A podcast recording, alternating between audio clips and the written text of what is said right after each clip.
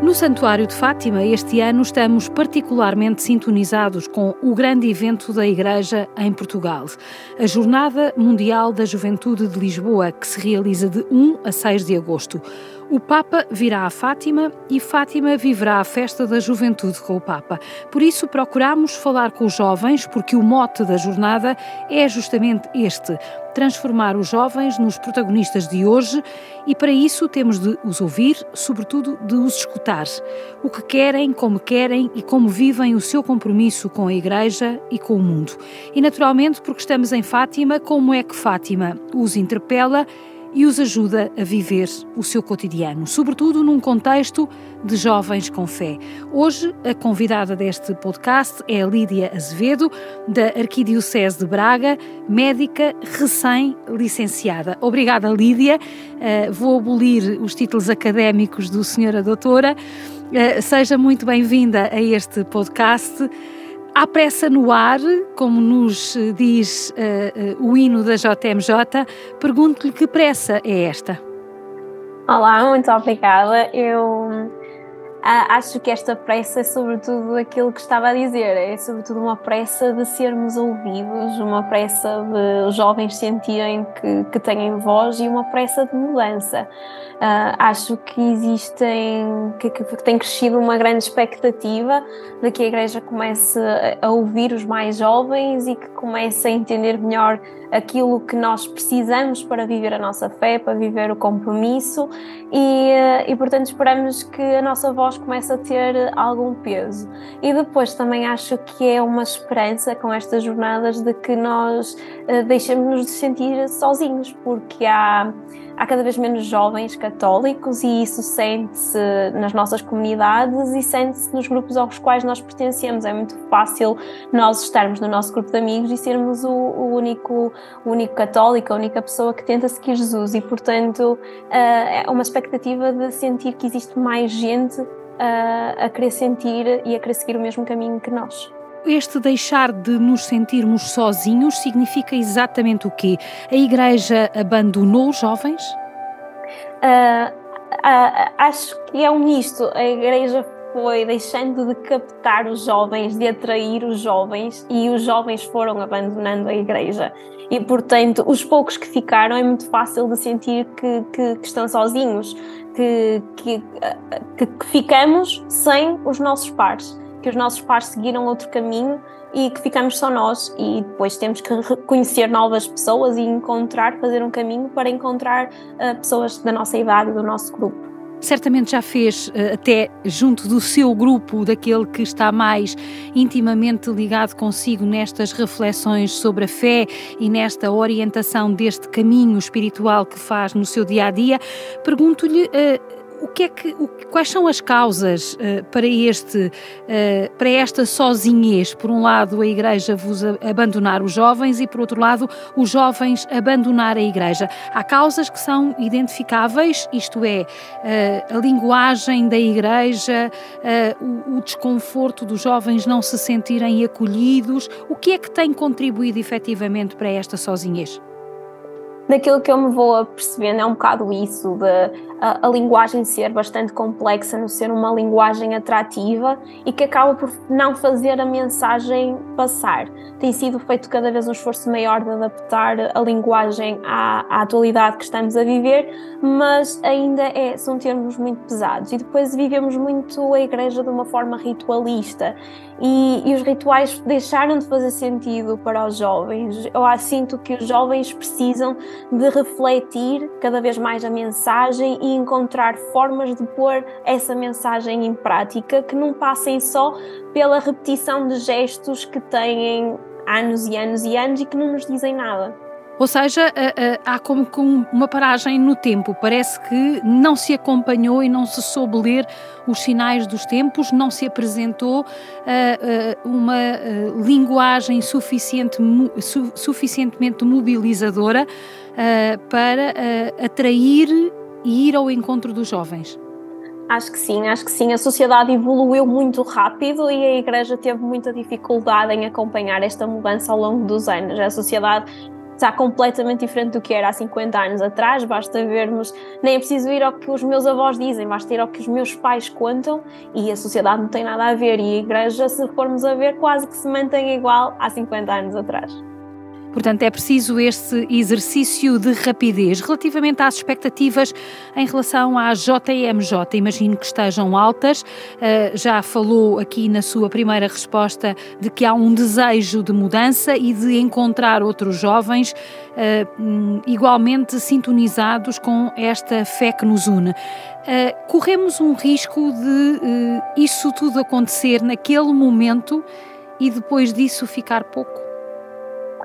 É um risco de facto que se corre, mas eu acho que se a experiência for suficientemente, uh, que nos mude suficientemente por dentro, acho que ficará sempre qualquer coisa.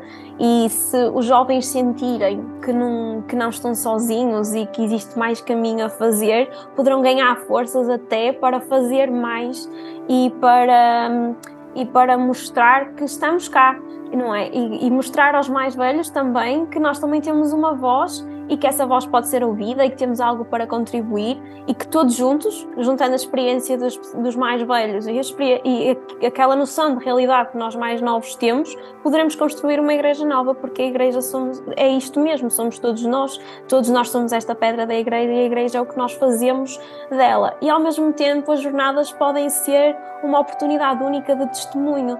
Quantos jovens poderão olhar para aqueles que se vão mobilizar e ver ali uh, algo que também, também querem. Podemos reacender, se calhar, a chama de alguns jovens que acabaram por se afastar e, eventualmente, até acender a chama de alguém que nunca esteve próximo da igreja. Pode ser, pode mudar muita coisa com, com as jornadas nesse sentido daquilo que tem conhecimento, nomeadamente na Arquidiocese de Braga, como é que está a ser feito este caminho de preparação para a Jornada Mundial da Juventude, justamente para evitar que seja só um simples momento, um simples evento e seja este caminho de discernimento mobilizador e arrebatador em que as pessoas sintam que de facto podem ser enviadas para a missão. Eu acho que tem sido em vários eh, locais feito um trabalho uh, espetacular por vários grupos, um trabalho que já começou há muito tempo. Uh, os jovens têm verdadeiramente têm se unido. Uh, têm criado imensas experiências que irão mudar com certeza o seu ser e o seu, a sua forma de ver a vida. Já têm criado alguma uma espécie de união entre os jovens. Depois, eh, este trabalho tem sido feito tanto a nível de cada uma das paróquias, como as paróquias se têm unido, e, e isso também faz com que os jovens se conheçam cada vez mais. E, um, e, eu acho que o facto deste trabalho ser tão prolongado e de, de, criar tantas experiências diferentes que mudam o ser das pessoas e mudando o ser das pessoas, isso vai contribuir para que a mudança da JMJ não seja só um momento, mas seja prolongado no tempo. O tema da JMJ é Maria partiu apressadamente. Uh, isto é uma convocatória, digamos assim, à missão eh, por parte dos jovens. Os jovens habitualmente são empenhados em causas. A causa de Jesus ainda rende? Eu acho que a causa de Jesus ainda rende, mas para aqueles que já estão próximos de Jesus. Mas como é que uh, então fazemos a ponte para os outros? A ponte para os outros, se calhar, começa por, pelo nosso testemunho e mostrando que, que ser parte de Jesus, fazer como Jesus é ser bom para o mundo. Que quando nós seguimos o caminho, amamos o próximo e que mudamos o mundo assim. E como os jovens estão muito muito abertos à mudança e ao respeito pelo próximo, eu acho que quando nós mostramos isso mesmo, o que é que é ser de facto católico, que é mesmo gostar do próximo, respeitar o próximo, que podemos atrair muitos jovens assim, pelo nosso testemunho, por aquilo que nós fazemos e não só pela, por aquilo que está escrito, mas por nós. Para nós eh, que somos crentes, para um jovem crente, para os jovens crentes, é fácil encontrar uh, causas junto uh, uh, da Igreja que possam mobilizar outros jovens. Quais são hoje as grandes causas que, que mobilizam os jovens de uma maneira geral, aqueles que estão, sobretudo, fora da Igreja? Eu acho que são sobretudo as alterações climáticas. As questões climáticas estão, uh, são uma questão muito próxima da maior parte dos jovens e isso vê-se já, já no nosso país, mas em todo o mundo é uma questão fundamental para os jovens. E depois a questão do, do respeito pelo próximo, pelas decisões que o próximo escolhe para si. Não querermos impingir as nossas ideias, mas sim respeitar que o outro, na sua individualidade, escolhe o seu caminho acho que são assim as questões mais próximas dos jovens e aquelas que mais uh, mobilizam. Em Fátima, há 100 anos, três crianças comprometeram-se na missão. Uh, o que é que dizem estes três pequenos pastorinhos, sobretudo os dois primeiros santos de Fátima, Francisco e Jacinta, aos jovens de hoje? O que é que lhes podem ensinar? Eu acho que eles são, sobretudo, um exemplo de compromisso e de entrega da sua vida, porque eles, eles tinham pouco, mas do pouco que tinham encontraram para dar aos outros, porque eles, eles rezaram por todos nós e eles não rezaram por eles, eles rezaram pelo mundo, pelas pessoas que não conheciam e assumiram de forma muito particular uh, esse, esse compromisso até ao fim da sua vida, mesmo no meio de todo o sofrimento que eles passaram antes de morrer, eles nunca deixaram isso passar ao lado, eles mantiveram-se fiéis à sua fé e fiéis ao compromisso de rezar pelo mundo pelos que eram mais próximos deles. Se eles entenderam que eram crianças pequeninas, 7, 8, 9, 10 anos, eh, crianças muito, crianças muito pequenas, eh, se eles eh, se entregaram, naturalmente que não compreenderam tudo, naturalmente que não tinham a informação que os jovens hoje têm para discernir como é que foi possível com eles, com crianças normais, eram crianças normais que brincavam na rua, que gostavam de jogar à bola, que iam para o campo uh, uh, atrás das ovelhas, mas que ao mesmo tempo brincavam entre si, que faziam jogos, partidas, dançavam, corriam. Uh, como é que para elas foi tão fácil e para nós hoje é tão difícil perceber esta simples mensagem que a Lídia tão bem resumiu? Eu acho que passa mesmo pela complexidade que, que tem a nossa vida hoje em dia. Nós somos. Uh, temos tanta coisa à nossa volta, a nossa vida são as notícias que nos chegam de todo lado, é tanta informação, eh, é, são tantas as oportunidades de coisas que nós podemos fazer parte que às vezes falta o tempo para pararmos e refletirmos nas coisas mais simples da vida, naquilo que verdadeiramente nos faz feliz. Às vezes deixamos levar pela vida sem viver verdadeiramente aquilo que nos está a acontecer. E eu acho que eles tiveram foi essa oportunidade. Eles viviam uma vida tão mais simples que tiveram a oportunidade de parar, pensar e perceber que aquilo era o que fazia verdadeiramente sentido. Enquanto que nós hoje em dia somos levados e nem pensamos duas vezes antes das decisões que tomamos. É, acho que é por aqui e vamos e só mais tarde é que percebemos se aquilo nos fez sentido ou não. E é preciso parar e pensar o que é que é o mais importante na nossa vida, se são determinadas conquistas profissionais ou se é o nosso interior e aquilo que ficará um, junto dos próximos daquilo que nós éramos. Os jovens de hoje estão iludidos com a ideia de que não precisam de Deus? Um, eu acho que muitos nem sequer terão refletido sobre, sobre o assunto. Acho que não percebem, um, não têm a sensibilidade para perceber a importância que Deus pode ter na nossa vida. Não dão valor ao lado espiritual.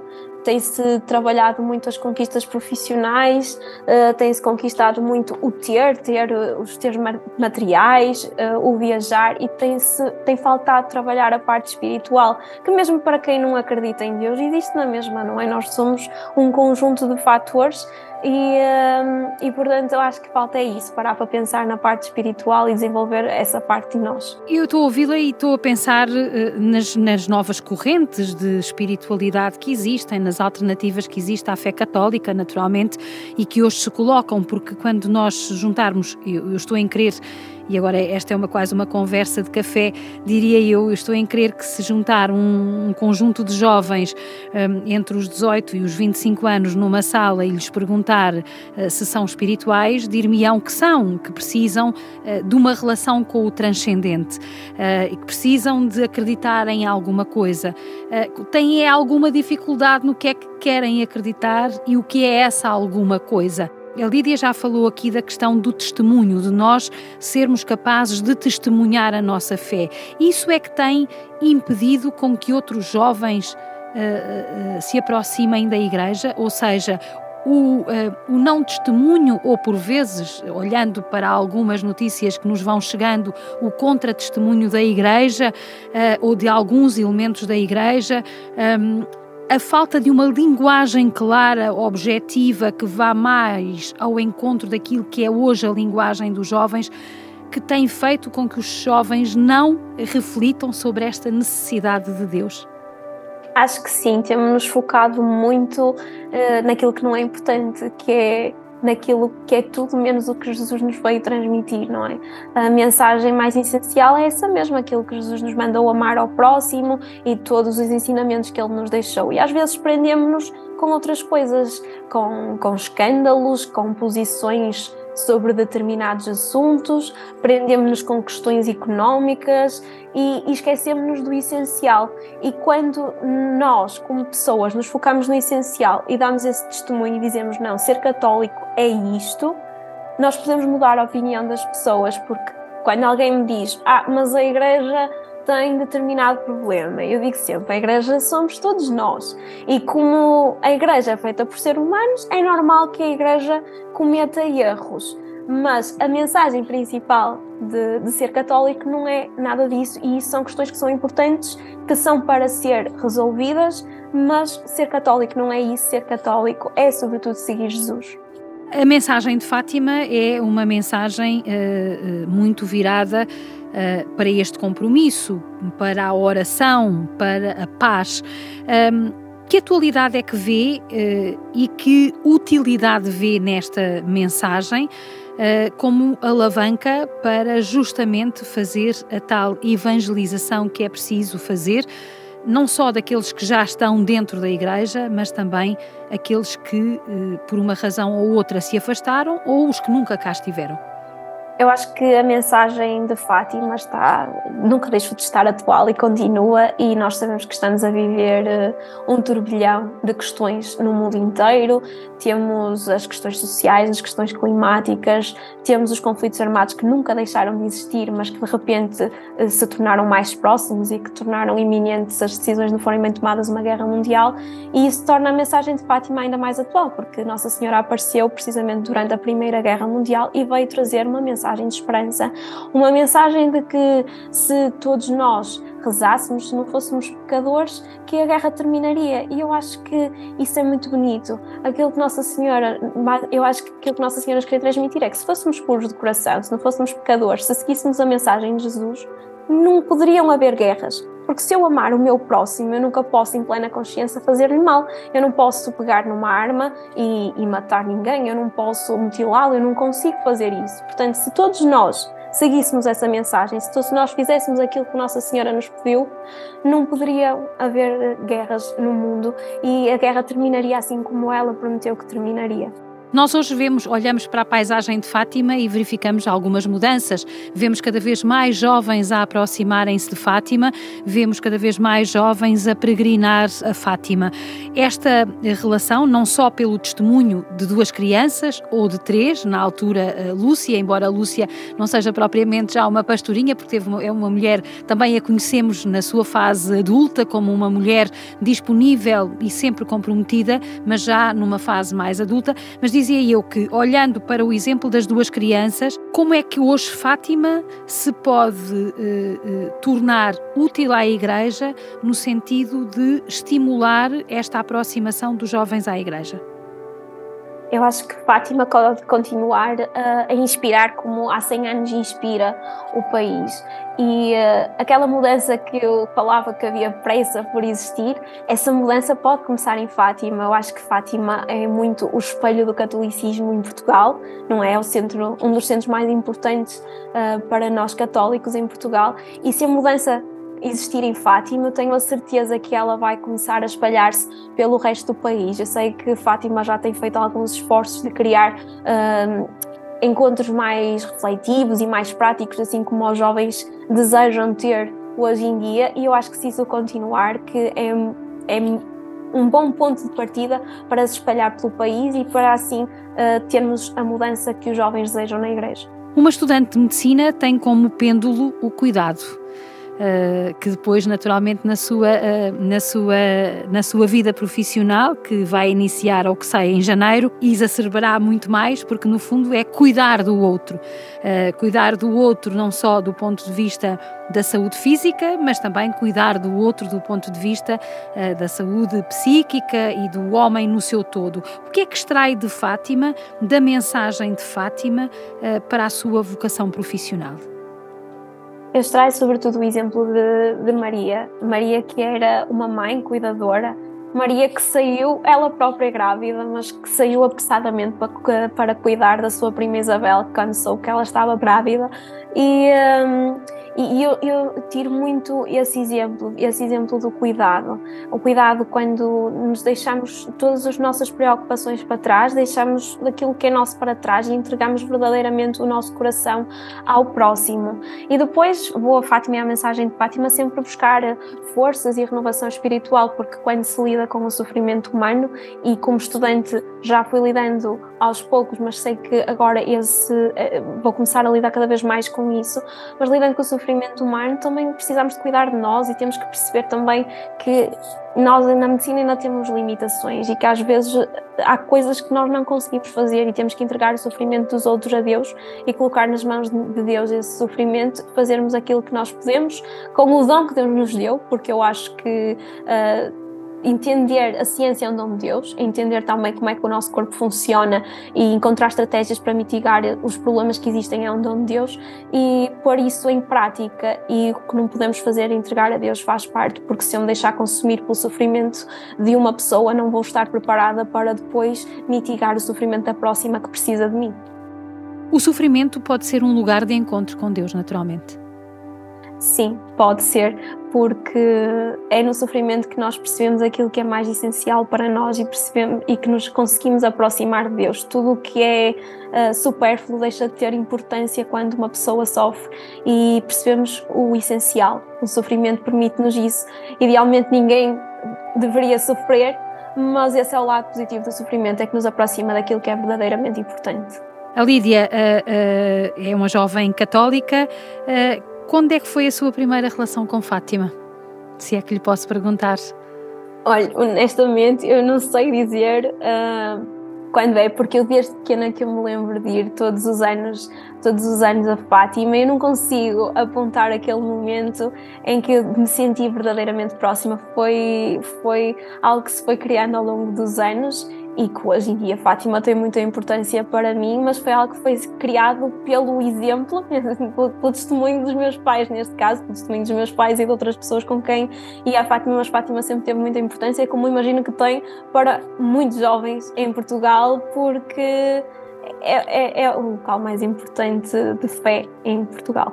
Neste lugar, o que é que a toca particularmente? A si? A mim, toca-me o quanto as pessoas acreditam. Toca-me ver todas as pessoas focadas no mesmo, no mais importante, e um, toca-me o quanto as pessoas se entregam uh, à sua fé em Fátima. E, portanto, Fátima tem uma energia poderosíssima uh, que se sente quando se coloca lá aos pés, quando se esquece tudo o que está à volta e que não interessa e nos focamos em Nossa Senhora.